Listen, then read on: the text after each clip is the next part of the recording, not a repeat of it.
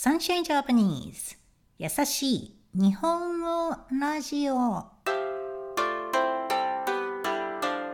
世界中のメイトさん、こんにちは。Sunshine Japanese のようこです。今日は2023年12月21日です。今年最後の優しい日本語ラジオです。いよいよ Finally, here it comes. いよいよ、あさって、the day after tomorrow。あさって土曜日に日本に行きます。そして年末年始を家族とゆっくり過ごして、その後少し旅行をしてからオーストラリアに帰ってきます。その間、during the period、その間、約1ヶ月、お休み、time off、お休みをいただきます。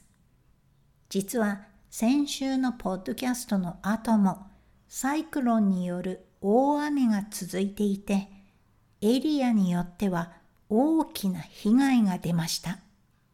浸水した家 flooded houses 浸水した家や道路も冠水して the roads were also submerged, flooded, inundated 道路も冠水してびっくりしたのが空港も海のようになっていました。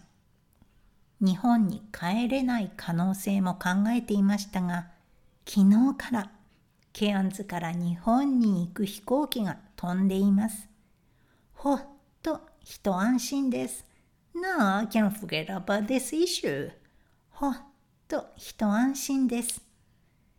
日本の家族と過ごす年末年始は久しぶりなので本当に楽しみです。メイトさんも家族や大切な人たち、your loved ones、大切な人たちと素敵な年末年始を過ごしてくださいね。新年、New Year、新年1回目のポッドキャストは2月1日にお届けします。I'll release it お届けします。日本での話をいろいろお伝えしたい。I want to tell you お伝えしたいと思っていますので、ぜひ楽しみにしていてくださいね。メイトさん、メリークリスマス。そして、良いお年をお迎えください。来年もどうぞよろしくお願いします。Now let's review today's vocab. いよいよ finally here it comes.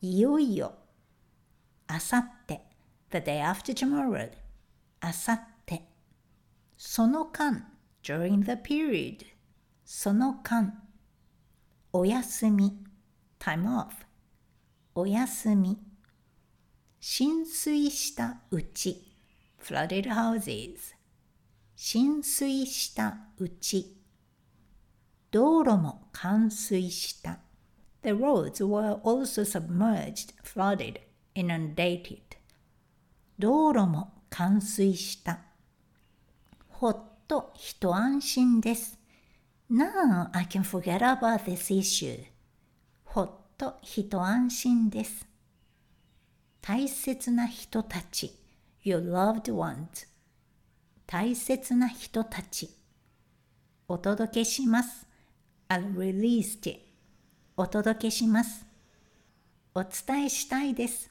I want to tell you お伝えしたいです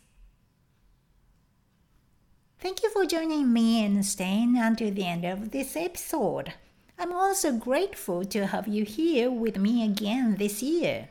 2023 has been a wonderful year and it wouldn't have been possible without your listening. I hope you will continue to enjoy this podcast in the coming year. Have a wonderful festive season, everyone. Looking forward to catching up with you in February. 今年も一年お疲れ様でした。それではまた2月にお会いしましょう。